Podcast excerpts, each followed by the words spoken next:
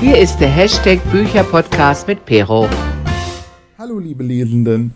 Heute habe ich einen Tag mitgebracht, den ich mir selber ausgedacht habe, weil, wie letzte Woche schon erwähnt, mir gehen langsam die Ideen aus und Tags gehen immer. Und diesmal habe ich mir selber einen ausgedacht. Wie ich dazu kam, erzähle ich gleich. Ich will nur kurz nochmal erwähnen, dass am Ende der Folge natürlich wieder die Frage der Woche beantwortet wird. Und dass ihr mich auf Instagram findet unter dem Namen Buecha Podcast. Da könnt ihr gerne unter dem Bild zu dieser Folge kommentieren. Das wäre super. So ein bisschen Feedback wäre auch mal ganz nett. So, äh, ja. Und jetzt äh, starten wir mit dem eigentlichen Thema. Und zwar habe ich diesen Tag Pokémon, äh, Pokémon Booktag, glaube ich, einfach genannt. Ja, Pokémon Booktag, das seht ihr ja auch am Titel. Und zwar spiele ich jetzt seit ungefähr zwei Wochen, etwas über zwei Wochen, wieder Pokémon, Pokémon Go. Ich habe das schon mal gespielt, als es vor fünf Jahren released wurde. Und da habe ich ziemlich genau ein Jahr durchgespielt. Das kann man auch auf meinem Blog nach wie vor nachlesen, weil da gab es ein, wöchentlichen, ein wöchentliches Update zu meinen Erfolgen bei Pokémon Go. Und nach und nach verlor ich allerdings das Interesse. Und jetzt ähm, habe ich wieder angefangen, weil meine besten Freunde spielen Pokémon Go. Und äh, ja, ich bin jetzt auch in einer Pokémon Go Gruppe, WhatsApp-Gruppe und das motiviert auch. Ja, und deswegen bin ich jetzt voll im Fieber und laufe täglich oder fast täglich, wenn es nicht gerade so schüttet wie aus Eimern, meine Runden und fange Pokémon. Und ja, da habe ich mir überlegt, das könnte ich doch jetzt mit einem Tag verbinden, mit Büchern. Und deswegen gibt es hier den Pokémon Book Tag. Ich hätte ihn auch Pokémon Go Book Tag nennen können. Oh Gott, aber ihr seht schon, da verhasple ich mich nur. Und außerdem beziehe ich mich bei den Pokémon nicht wirklich auf Pokémon Go. Ich glaube, ich beziehe mich eher auf den alten Anime. Ähm, ich sage alten Anime, weil ich nur die alten Folgen kenne. Die neuesten Folgen kenne ich nicht. So, und jetzt starte ich. Ich habe mir äh, zehn Pokémon ausgesucht, ähm, die eine Kategorie darstellen und dazu das passende Buch. Und die erste ähm, Kategorie oder das erste Pokémon ist mein allerliebstes Lieblings-Pokémon und wie soll es anders sein, denn es ist gelb. Ich habe Pikachu genommen. Und Pikachu ist ein Elektro-Pokémon, das heißt, es kann so Elektrizität abstoßen, Donnerschocks verteilen und so weiter. Also andere elektrisieren. Und deswegen ist die Kategorie Pikachu ein Buch, das mich schockt. Und da habe ich ein Buch genommen, was ich jetzt erst gelesen habe und welches ich dann im nächsten Lesemonat vorstelle. Deswegen verrate ich jetzt nicht so viel, aber ich habe ausgesucht eine. Ach Quatsch, ich wollte gerade schon das zweite Buch nennen. Der Junge im gestreiften Pyjama von John Boyne. Ähm, dieses Buch ist mittlerweile, gehört zu den modernen Klassikern, ist also erschienen in welchem Verlag? Moment. Ähm, ich bin ja super. Fischer Verlag, genau. Ich bin ja hier klasse vorbereitet. Äh, 288 Seiten hat das Buch und ist eigentlich ein Kinderbuch, was äh, zur Zeit des Zweiten Weltkriegs spielt. Und zwar geht es um den Jungen, heißt er Bruno? Ja, ich glaube Bruno. Bruno ist neun Jahre alt und äh, muss umziehen. Seine Familie zieht um und darauf hat er überhaupt keine Lust. Sein Vater ist Soldat und oder äh, ziemlich ein ziemlich hohes Tier auf jeden Fall ähm, beim Militär. Und die ziehen un, um nach Auschwitz. Die sagen im Hörbuch, also ich habe immer das, ich habe mir das Hörbuch angehört. Die sagen immer Auschwitz. Ich weiß nicht, ob das die richtige Aussprache ist oder ähm, einfach nur nicht richtig ausgesprochen wurde. Ich habe keine Ahnung. Ich sage jetzt einfach mal Auschwitz, weil ich es nur als Auschwitz kenne. Und die ziehen dahin und ähm, ja, Bruno fühlt sich nicht wohl, er musste alle seine Freunde zurücklassen und das ist jetzt natürlich alles doof. Und dann gibt es in der Stadt einen großen Zaun und dahinter laufen Leute in gestreiften Pyjamas. Also so nennt er das. Das sind natürlich Gefangene in einem KZ. Das weiß nur Bruno nicht, weil er das alles nicht einschätzen kann, weil er halt noch zu klein ist. Und hinter, der, hinter diesem Zaun, Maschendrahtzaun wahrscheinlich, ähm, lernt er einen Jungen kennen, und die freunden sich an und die beiden reden über viele Dinge. Und äh, Bruno kapiert einfach nicht, was vor sich geht. Also der Junge klagt zum Beispiel über Hunger und dann erzählt Bruno, ja, mir hat gestern das Essen auch nicht geschmeckt, da habe ich nicht aufgegessen, jetzt habe ich auch Hunger. Also der kapiert gar nicht, wie krass, in welcher krassen Situation sich sein Freund befindet. Oder dass der ähm, immer wieder geschlagen wird zum Beispiel. Und dann sagt Bruno, ja, meine Schwester ist auch so fies zu mir und die haut mich manchmal. Ja, also irgendwie, der kann das irgendwie nicht einschätzen. Und das schon an sich ist ja bewegend und schockierend, aber der krasse Schock kommt gegen Ende des Buches. Und ich möchte nicht spoilern, aber das hat mich umgehauen. Das hat mich so geschockt, mir ist die Kinnlade runtergefallen. Das ist also wirklich ein Buch, das mich geschockt hat.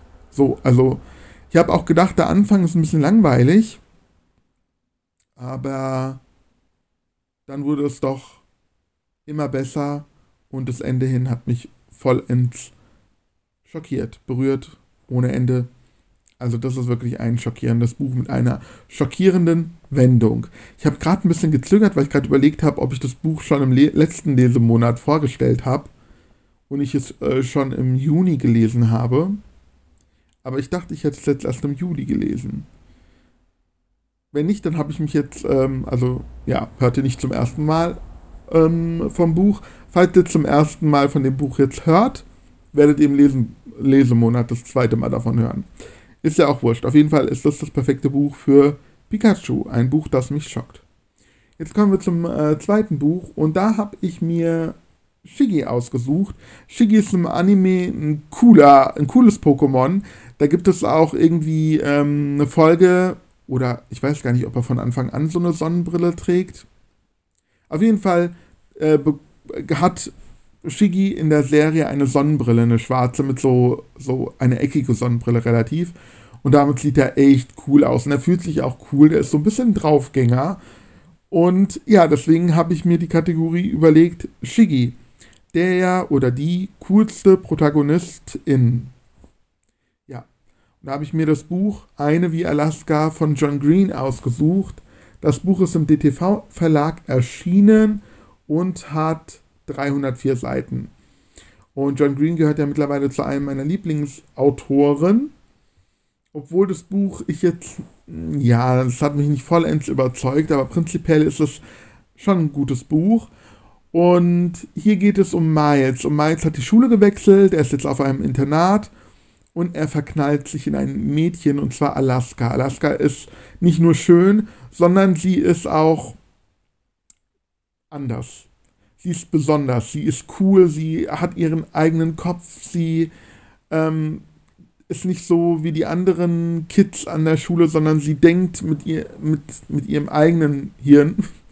Und das hat mich sehr fasziniert. Also ich hätte gerne so eine Freundin gehabt wie Alaska, wer so ein bisschen anders ist, aber jetzt nicht so blöd anders, sondern cool anders. Das klingt jetzt auch wieder doof, gell? aber die ist auf jeden Fall einzigartig und sie hat mich sehr beeindruckt und deswegen ist Alaska für mich die coolste Protagonistin überhaupt. Das Buch hat in der Mitte des Buches, also das, die Kapitel zählen herunter wie bei einem Countdown und dann passiert aber was ganz, äh, was ganz Schlimmes, sag ich jetzt mal, äh, in der Mitte des Buches. Und was, das müsst ihr selber nachlesen. Ist auf jeden Fall krass, war am Anfang, denkt man, man liest eine heitere Internatsgeschichte und dann ab der Mitte des Buches ändert sich alles. Deswegen, ja, es ist auf jeden Fall des Lesens wert. Dann machen wir weiter mit dem dritten Pokémon, Glurak. Das ist natürlich der, eins der beliebtesten, wenn nicht sogar nach Pikachu vielleicht das beliebteste Pokémon überhaupt. Glurak entwickelt sich aus Glumanda, dann zu Glutexo und dann ist es dieses Drachen-Pokémon, was Feuer speien kann. Und äh, Glurak wird in der Serie immer so dargestellt, dass er sein Temperament nicht unter Kontrolle erhalten kann und er ist oftmals sehr wütend. Auch Ash, also der Pokémon-Trainer, um den es in Pokémon geht, kann ihn auch nicht kontrollieren anfangs. Also Glurak macht dann, was er will, wenn er wütend wird. Und deswegen habe ich die Kategorie genannt Glurak ein Buch, das mich wütend macht. Also wo ich quasi wie Glurak ausgeflippt bin. Und das ist auch jetzt ein Buch, äh, jetzt wirklich ein Buch, was ich erst jetzt diesen Monat als Hörbuch gehört habe. Und deswegen werde ich es auch äh, nächsten Monat nochmal vorstellen ausführlich. Und zwar handelt es sich um das Buch Zehn Jahre Freiheit von Natascha Kampusch. Und dieses Buch ist beim Ullstein Verlag erschienen und hat 240 Seiten. Und Natascha Kampusch wird euch vielleicht ein Begriff sein. Ähm, sie wurde als, ich glaube, neunjähriges Mädchen entführt. Also sie kommt aus Österreich und wurde ähm, entführt und war acht Jahre lang in Gefangenschaft eines Mannes. Und ähm, ja, da gibt es auch ein Buch dazu. Äh, 1096 Tage, glaube ich, heißt es. Und eine Verfilmung. Und dieses Buch hier handelt jetzt davon, also Natascha Campus berichtet davon, wie es ihr nach zehn Jahren Freiheit nun so geht. Also was ist alles nach ihrer äh, Freilassung passiert. Und man könnte eigentlich denken, oh, sie ist jetzt frei, sie konnte wieder, also sie ist aus dieser Gefangenschaft befreit worden, ihr könnte es jetzt wieder gut gehen. Oder, naja, gut wird es ihr wahrscheinlich nie gehen, weil sie hat so psychische Schaden und vielleicht auch körperliche Schaden erleiden müssen, dass sie wahrscheinlich ihr ganzes Leben darunter leiden wird. Aber ihr wisst, was ich meine, dass sie frei ist und jetzt endlich ähm, ihr eigenes Leben leben darf und nicht mehr diesen, dieser Gewalt ausgesetzt ist. Ja, Pustekuchen. Denn das Martyrium ging nach ihrer Befreiung weiter. Und zwar, und das müsst ihr euch jetzt vorstellen, ähm, wo, musste sie noch mehrfach vor Gericht, weil sie beschuldigt wurde, ihre eigene Entführung inszeniert zu haben. Ihr müsst euch mal vorstellen, sie wurde mit neun Jahren entführt. Und jetzt wirft, man wirft ihr vor, dass sie das selber inszeniert hat. Also da, könnte ich ausrasten. Und dass sie jetzt keine Ruhe davor hatte, sondern noch mehrfach vor Gericht musste, Verhandlungen führen musste, sich verteidigen musste und immer wieder ihre Unschuld bekunden muss. Das ist eine Katastrophe. Dann natürlich die ganzen anderen Sachen, die ihr noch widerfahren sind nach der Freilassung. Beispielsweise ähm, ja, Social Media, was sie für Kommentare bekommt, von wegen von irgendwelchen ekelhaften Männern, die äh, meinen, dass Natascha ja ähm, ihre Kindheit als Sklavin verbracht hat, dann könnt, könnte die ja jetzt bei i, demjenigen weitermachen. Und dann so anzügliche Nachrichten. Dann wird ihr vorgeworfen, dass sie mit der Sache jetzt, mit der, mit dem, mit ihrer Lage Geld verdient hat, weil sie hat ja ein Buch rausgebracht, dann der Film und so weiter und so fort. Und das wirft man ihr jetzt vor. Da denke ich mir, sie war ihre quasi ihre Kindheit über gefangen. Sie hat keine Schule besucht. Das heißt, sie konnte keine anständige Ausbildung machen. Das hat sie mittlerweile natürlich nachgeholt. Beziehungsweise, das ist nicht natürlich, aber sie hat es nachgeholt. Und es äh, wurde ihr trotzdem angekreidet, dass sie ähm, Geld damit verdient. Hallo, wovon soll sie denn leben, sozusagen? Und sie hat so viel ihres Lebens verpasst, das kann man mit Geld auch nicht mehr aufwiegen. Also von mir aus soll dieses ähm, diese Frau mittlerweile. Von mir aus soll die Milliarden an Euro geschenkt bekommen.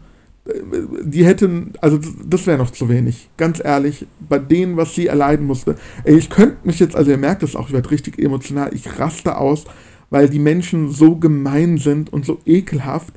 Dann ähm, sollte ja das Buch verfilmt werden, also die Entführung und allem drum und dran.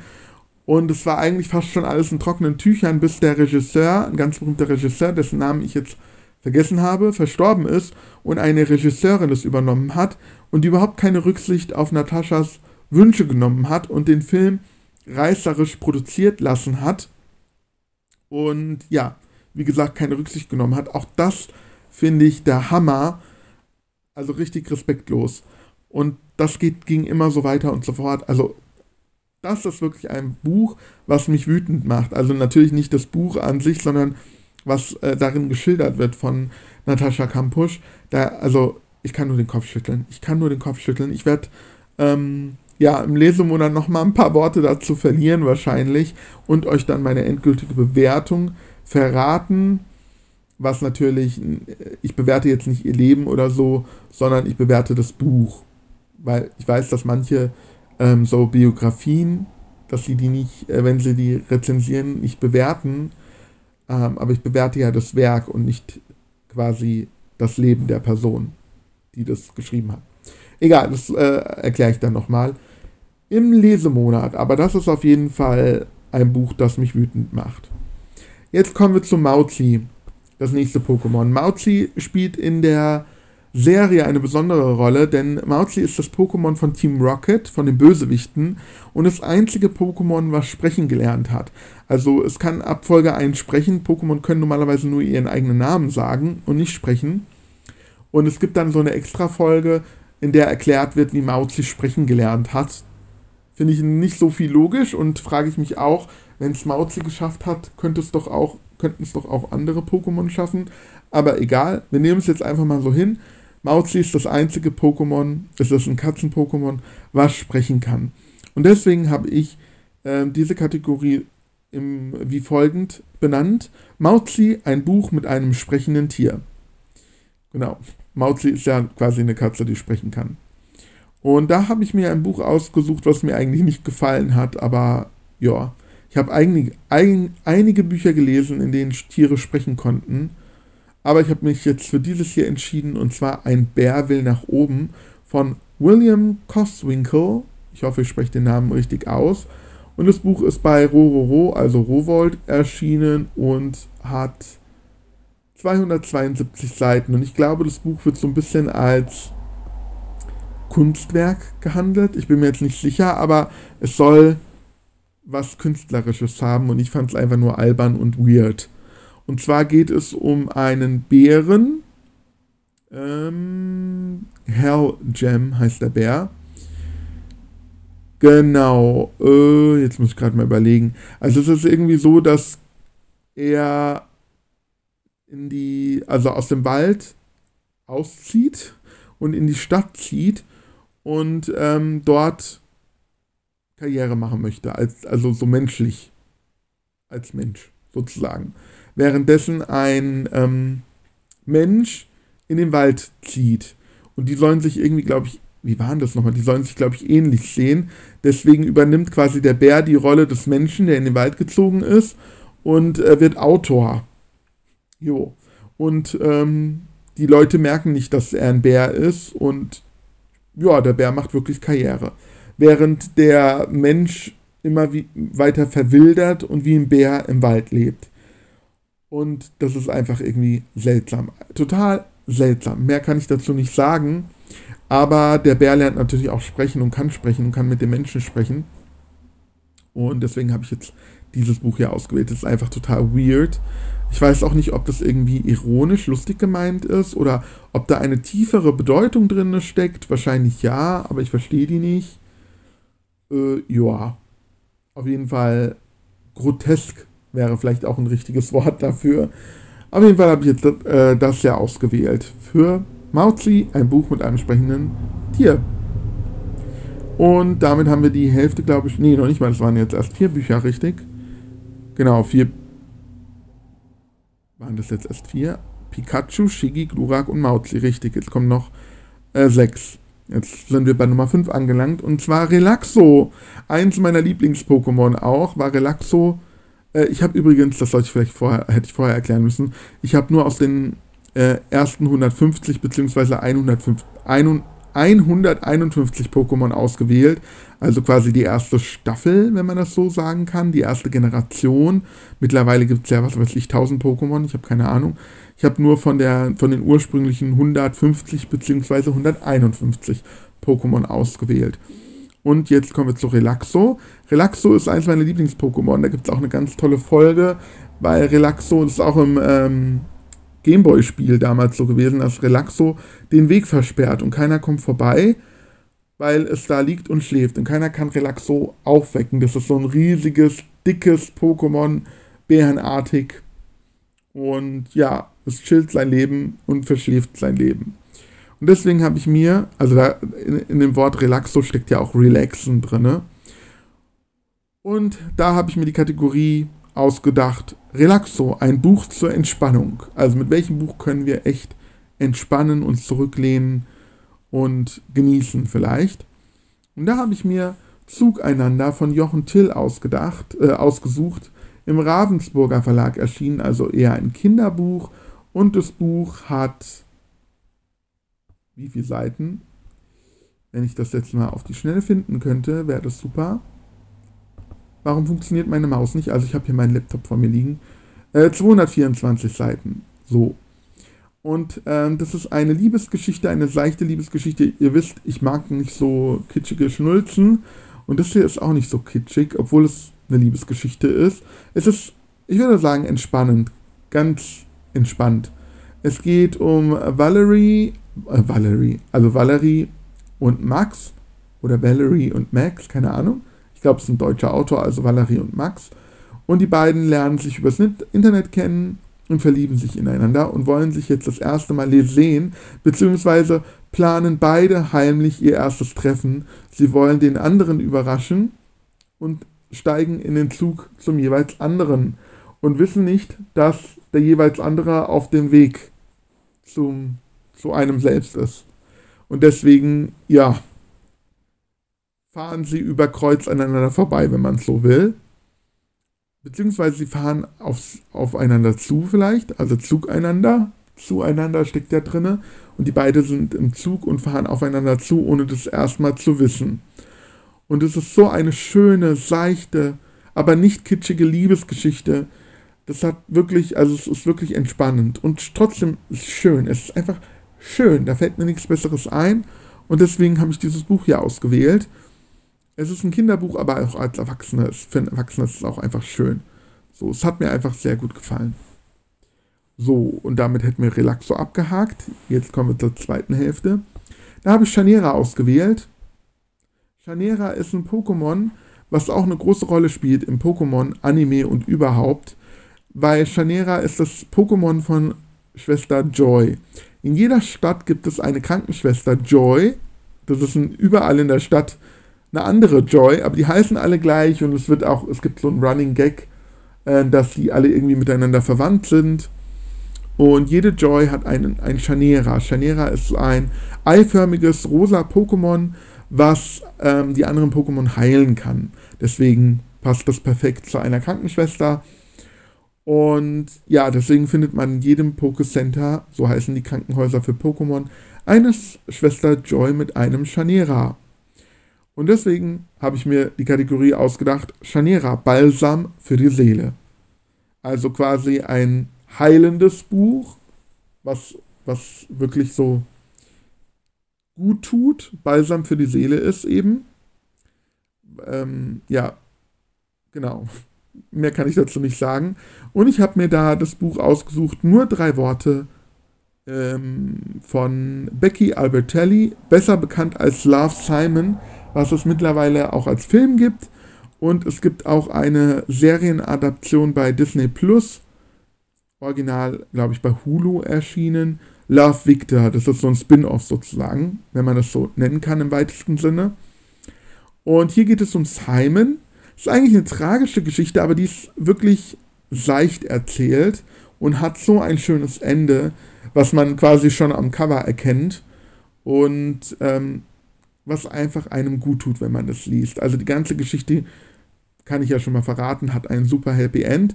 Und zwar geht es um Simon und Simon ist schwul, aber ungeoutet, traut sich auch nicht zu outen. Und an seiner Schule gibt es eine, einen weiteren schwulen Jungen.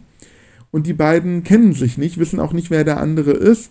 Und die schreiben miteinander, schicken sich gegenseitig E-Mails. Nur leider tut das Simon auch in der Schule und vergisst den Laptop oder den Computer auszuschalten und ein Mitschüler findet die E-Mails vor und erpresst ihn dann. Und es klingt jetzt total dramatisch, aber so krass ist die Story jetzt auch wieder nicht. Also man hätte daraus wirklich eine krasse Story machen können. Man hätte es ein bisschen aufbauschen können, man hätte diese Erpressung aufbauschen können. Dann wäre das vielleicht noch emotionaler bei, äh, beim Lesen gewesen und so ist es relativ oberflächlich und seicht, aber dadurch, dass es so ein schönes Ende nimmt und nicht alles immer im Drama endet, ist es eben balsam für die Seele. Also es kann doch auch mal glimpflich ausgehen, finde ich.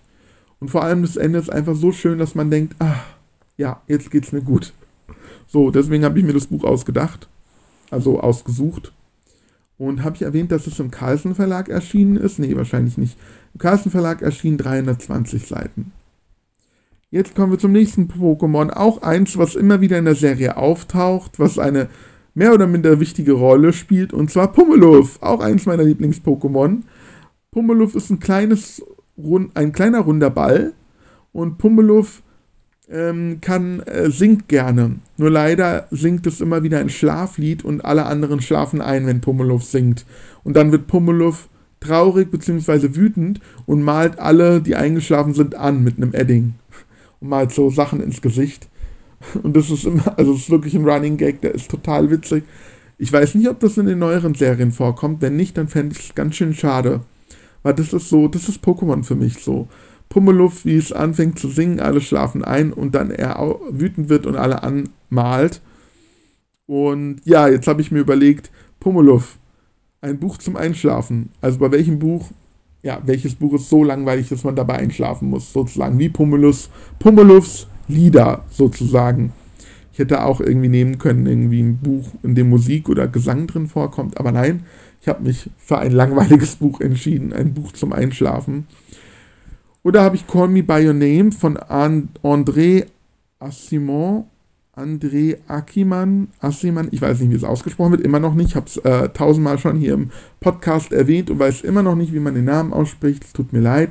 Das Buch wurde mittlerweile verfilmt und der Film, den finde ich richtig schön, aber das Buch ist einfach nur langweilig.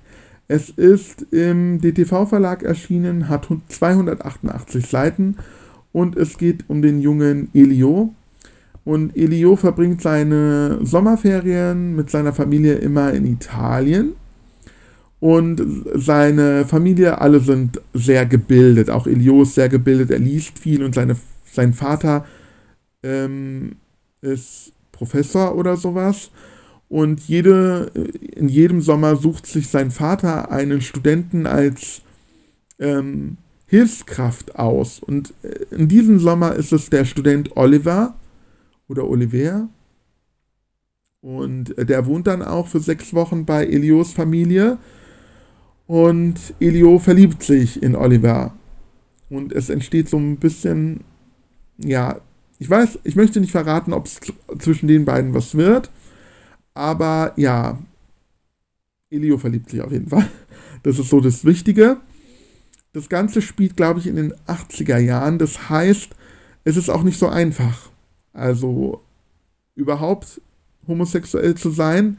Und dann noch, wenn ein äh, Junge, ein Teenager, ich glaube, Elio ist so 16 Jahre alt, sich in einen äh, älteren Mann verliebt. Ich glaube, Oliver soll 24 sein, wenn ich mich nicht täusche. Ich glaube, sowas in den Dreh. Also, äh, in dem Film hatte ich das Gefühl, ich finde auch der Schauspieler sieht älter aus. Also, ich hatte so das Gefühl, der ist 30 oder noch älter.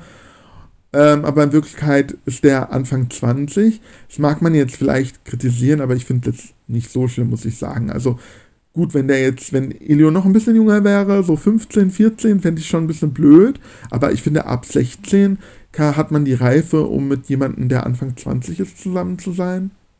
Vielleicht. So. Ich weiß nicht, ihr könnt mir ja schreiben, ob ihr das anders seht, ob ihr den Altersunterschied zu krass findet. Aber ich finde, jetzt mit Anfang 20 ist man auch noch relativ jung. Also im Kopf. Keine Ahnung. Ich weiß es nicht ist ja auch wurscht. Ich kann nur eins sagen, dass dieses Buch sehr auf philosophisch macht, sehr tiefgründig sein will und sehr ausschmückend erzählt und viel beschreibt. Und das ist einfach stinklangweilig. Der Film ist auch so aufgemacht.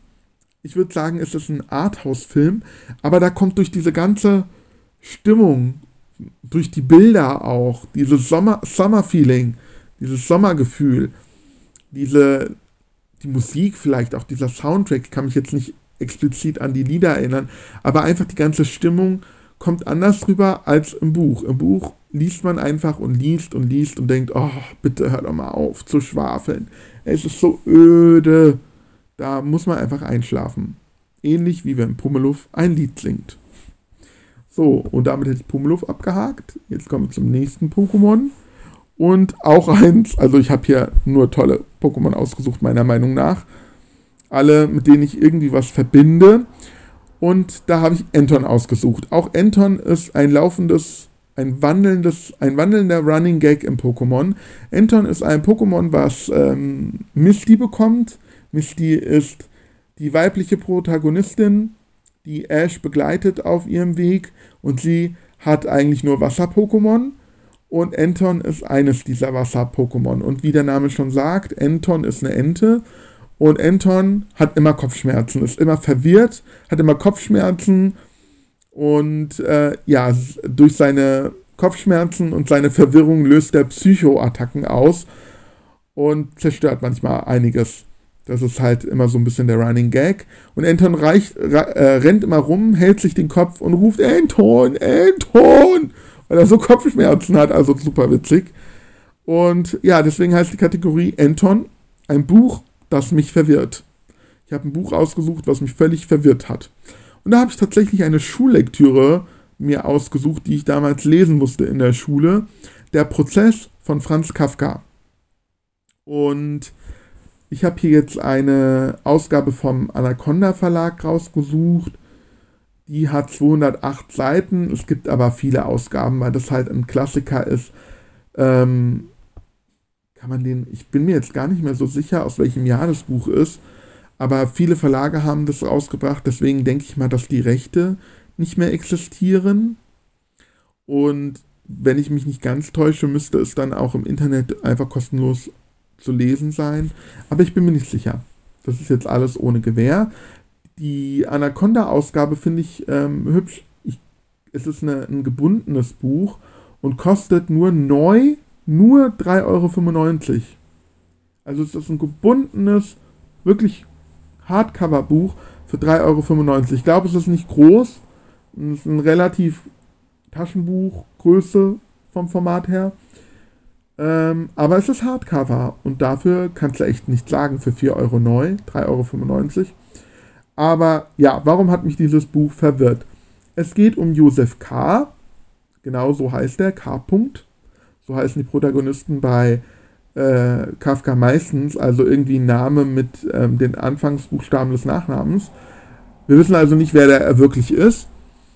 Und an seinem 30. Geburtstag wird Josef K. verhaftet und verhört und er soll seine Schuld eingestehen.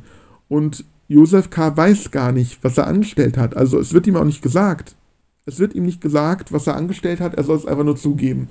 Und er überlegt halt quasi das ganze Buch über, was hat er angestellt. Er nimmt sich dann auch einen Anwalt und versucht halt durch Behördengänge irgendwie, also bei Gericht, mal vorzu, vorstellig zu werden und versucht herauszufinden, was überhaupt los ist und versucht sich halt zu verteidigen. Und um je, je mehr er seine Unschuld beweisen will, umso mehr er quasi erklärt, was für ein toller Kerl er ist und ja, dass ihm keine Schuld bewusst ist, umso mehr reitet er sich immer mehr in die Sache rein.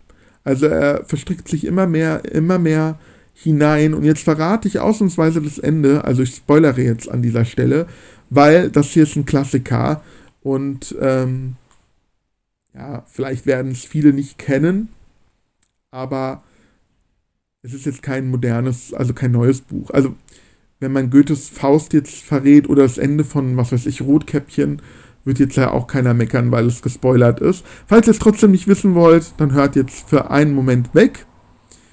Aber jetzt verrate ich das Ende. Franz Kafka wird verhaftet und ähm, ich glaube sogar des Todes verurteilt. Und er weiß am Ende immer noch nicht warum. Und auch wir Leser erfahren nicht warum. Bis zum Schluss wissen wir nicht, was hat Josef K. Ich habe gerade Franz K. gesagt, gell, wegen Franz Kafka. Was hat Josef K. angestellt? Bis zum Schluss wissen wir es nicht. Und das hat mich absolut verwirrt. Also es ist wirklich ein verwirrendes Buch ohne Ende. Und ja, deswegen habe ich das jetzt für Anton ausgewählt. Also nach dem Buch hat man wirklich Kopfschmerzen. Deswegen passt es perfekt zu dieser Kategorie. Vorletztes Buch. Da habe ich Gengar genommen. Das ist ein Geister-Pokémon. Auch wenn ich jetzt, das ist jetzt wohl das einzige in der Reihe, womit ich nicht so viel von der Serie her verbinde. Da ist es eher so, dass ich ein geniales Gengar in meinem Pokémon Go Spiel habe und ich das cool finde und stark ist und so weiter.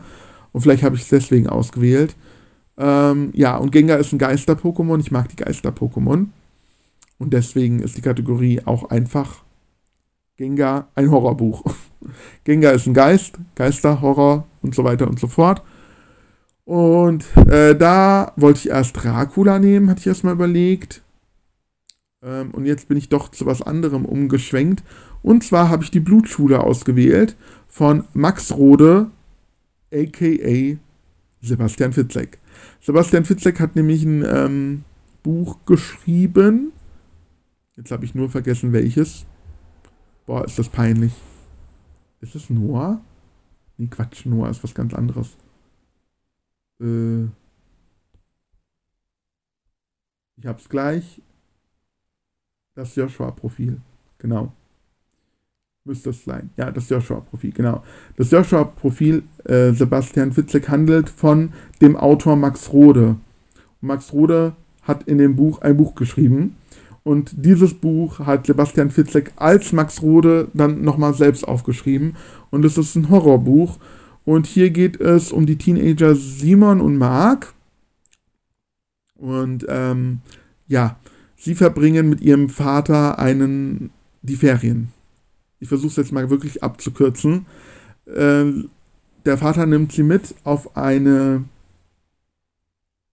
Nee, ich wollte gerade sagen Insel, das stimmt ja gar nicht. Er nimmt sie mit in eine Hütte in einen Wald. Ach doch. Der äh, Wald ist auf einer einsamen Insel tatsächlich, genau. Und ähm, er nimmt sie mit und ähm, spielt ihr Lehrer in der sogenannten Blutschule, also wie das Buch auch heißt. Und ähm, er bringt seinen Söhnen bei zu töten. Und irgendwas stimmt nicht mit dem Vater. So, und das merken die beiden Teenager auch und wollen das auch alles gar nicht. Und das ist so der Horror dahinter. Also da ist das ist wirklich ein Horrorbuch, sehr blutig, sehr brutal. Und habe ich schon erwähnt, dass es bei Lübbe erschienen ist, das Buch. Ich wollte gerade Drömer Knauer sagen, weil eigentlich die Bücher von Sebastian Fitzek immer bei Drömer Knauer erscheinen. Aber das ist bei Lübbe erschienen, hat 272 Seiten und ist ein Horrorbuch. Viele mögen das nicht, weil die von Sebastian Fitzek sowas nicht erwarten. Aber es ist ja nicht Sebastian Fitzek, es ist Max Rode. Also bitte, nicht mit Sebastian Fitzek Büchern vergleichen. ja, aber mir hat es gefallen, ist ein äh, gruseliges Horrorbuch. Und ich bin eigentlich nicht so der Horrorleser, weil mich Horrorbücher eigentlich nicht so gruseln wie Horrorfilme. Ich liebe Horrorfilme, aber Horrorbücher, die gruseln mich nicht so genug. Aber das hat mir gut gefallen. Ja, und jetzt kommen wir zum letzten Buch. Und da habe ich mir das 151. Pokémon ausgesucht. Und zwar äh, heißt es ja immer 150 Pokémon, jedenfalls in der ersten Generation. Und dann ähm, ja, wird ein Geheimnis irgendwann offenbart. Es gibt das 151. Pokémon. Das ist Mew. Und das ist deswegen ein ganz besonderes Pokémon. Und ein außergewöhnliches Pokémon, weil Mew soll wohl ein Alien sein, aus dem All kommen. Also wirklich außergewöhnlich sein. Und deswegen habe ich die Kategorie auch genannt Mew, ein außergewöhnliches Buch. Und da habe ich mir jetzt ähm, ein Buch ausgesucht, was einfach von der Art und Weise, von der Machart ein besonderes Buch ist. Und das ist Alice im Düsterland, ein Fantasy-Spielbuch von Jonathan Green. Und das ist ähm, Manticore Verlag erschienen und hat, wie viele Seiten? 320 Seiten. Und das ist ein Pen and Paper Abenteuer Spielbuch, Fantasy Spielbuch. Und ähm, hier das Ganze ist halt quasi an Alice im Wunderland angelehnt, nur auf Horror getrimmt. Man spielt Alice und fängt an halt zu lesen und Alice muss irgendwann eine Entscheidung treffen. Und dann muss man für Alice diese Entscheidung treffen und dann zu der Stelle in dem Buch blättern. Das heißt, man blättert die ganze Zeit durcheinander im Buch und es gibt viele Wege, wie das Buch ausgehen kann. Zudem muss man dabei auch noch spielen. Das heißt, man braucht Würfel, Bleistift und einen Zettel, ähm, beziehungsweise gibt es so eine Art Vorlage, die kann man sich ausdrucken oder aus dem Buch rauskopieren. Man kann theoretisch auch in das Buch reinschreiben, würde ich aber jetzt nicht machen. Ich habe es mir ausgedruckt gehabt und hatte dann diese Zettel neben, neben stehen, weil Alice findet auch in der Geschichte Gegenstände, die muss man sich dann aufschreiben, weil die Gegenstände kann sie dann einsetzen. Alice hat auch so, ich sag mal jetzt Kampfpunkte. Sie wird stärker oder eben schwächer Ähm, gegebenenfalls stirbt sie auch, dann hat man das Spiel verloren und muss von vorne anfangen und das Buch auch von vorne wieder lesen. Sie trifft auf Figuren aus Alice im Wunderland, gegen die sie kämpfen muss. Und das ist eigentlich voll die gute Idee. Aber ich habe es nie zu Ende gebracht. Weil die Geschichte an sich ist, hat mich nicht gepackt. Fand es ein bisschen blöd. Öde. Ich weiß jetzt nicht, wie ich es sagen soll. Also die Geschichte kommt gar nicht so richtig rüber. Also wenn, also man muss dazu sagen, dieses Buch ist echt zum Spielen gedacht und nicht zum sich darin vertiefen und lesen. Also es ist immer so, dass man, keine Ahnung, eine halbe Seite, Seite, vielleicht jetzt auch mal zwei Seiten, ähm, da wird erzählt, was mit dir als Alice passiert. Und dann heißt es, keine Ahnung, du läufst da durch den Wald und dann kommst du an eine Säule und auf der Säule steht dies und das. Und jetzt musst du dich entscheiden, läufst du rechts äh, weiter oder links lang. So. Und da kommt nicht so viel Emotionen auf, meiner Meinung nach. Irgendwann habe ich auch äh, aufgehört zu spielen, weil ich merkte, dass meine Alice ziemlich schnell over overpowered war. Das heißt, äh, meine Alice hat viele Gegenstände gefunden, die sie stärker gemacht haben. Äh, ihre Kampfpunkte sind auch immer stärker geworden. Und deswegen hat sie jedes Monster besiegt und nach jedem Monster wurde sie noch stärker. Und dann habe ich irgendwann gedacht, okay, ich fände es jetzt auch blöd, wenn meine Alice sterben würde. Von daher war schon gut, dass sie stärker wurde. Weil wenn sie stirbt und ich muss von vorne anfangen, da hätte ich ja gar keinen Bock drauf gehabt. Aber ich wollte, ähm, ja, nicht mehr weiterspielen, weil ich habe ja eh immer gewonnen. Das heißt, ich habe immer gleich, wenn ich gelesen habe, okay, ähm, entweder du verlierst gegen das Monster, dann geh auf die Seite, oder du gewinnst gegen das Monster, bin ich gleich auf Gewinnen gegangen und habe einfach weitergelesen, ohne weiter aufzuschreiben, wobei ich wirklich lange das mit Pen und Paper auch gemacht habe. Also äh, ist jetzt nicht so, dass ich nach zwei, drei Kapiteln oder zwei, drei Seiten aufgehört habe, sondern ich habe wirklich ziemlich lang äh, gespielt. Dann habe ich auch noch eine relativ ähm, lange weitergelesen. Aber da es ja nicht so Spaß gemacht hat, das einfach so zu lesen und ja, es macht wirklich nur als äh, Spielbuch Spaß wenn du jeden Kampf einfach gewinnst und dann einfach die Seiten halt auf die Seiten immer gehst, die, de, bei denen es heißt, du hast gewonnen, dann ist es auch uninteressant. Also, ich habe es nie zu Ende gebracht. Das ist auch jetzt nichts, was man einen Nachmittag durchspielen kann. Man braucht echt Zeit dafür. Also, ich habe an vielen, vielen Tagen da rangesessen, was mich halt auch so ein bisschen gestört hat. Ja, also ich hätte mir das, ich hätte, als Spielbuch hätte ich es cool gefunden, wenn man mal so eine Runde spielen könnte. Und dann ähm, an, keine Ahnung, lass es zwei Stunden von mir aus sein, dass ich das in zwei Stunden mal eine Runde gespielt habe. Aber das ist es ja nicht. Du musst unterbrechen, dann musst du halt gucken, dass du dein Buch mit den Zetteln und dem Bleistift und dem Würfel irgendwo lagerst, bis du das nächste Mal weiterspielst. Und irgendwann habe ich das Interesse einfach verloren. Schade, war eigentlich ist die Idee cool, aber im Endeffekt hat es mir nicht so viel Spaß gemacht. Und das war jetzt auch das letzte Buch und damit sind wir durch. Ich habe fast 45 Minuten geredet. Hätte ich nicht gedacht. Ich dachte, bei diesem Tag bin ich ruckzuck durch. Aber nee, 45 Minuten habe ich geschwafelt. Wir kommen jetzt noch zur Frage der Woche. Ich habe meine Follower auf Instagram gefragt, mochtest du generell die Lektüren, die du in der Schule gelesen hast? Das äh, passt jetzt dazu zu Franz Kafkas Der Prozess, das ich hier vorgestellt habe in der Folge. Und 63% haben tatsächlich mit Ja geantwortet und 37% mit Nein. Dabei äh, weiß ich, dass alle meine Schulkameradinnen haben immer gejammert darüber, was die für Bücher, also wie scheiße das Buch ist, was jetzt gerade gelesen werden muss. So, und bei mir ging es genauso. Die meisten Bücher mochte ich gar nicht, die wir lesen mussten. Äh, da musste man sich durchquälen. Es gab ein paar gute dabei, es waren aber die Ausnahmen. Wenige Bücher haben mir gefallen. Und ich kann mich an SchulkameradInnen erinnern, die immer geklagt haben. Also jedes Buch war quasi Mist. Und das ist ja auch so ein typisches Klischee, dass äh, SchülerInnen die Bücher, Schullektüre nicht mögen.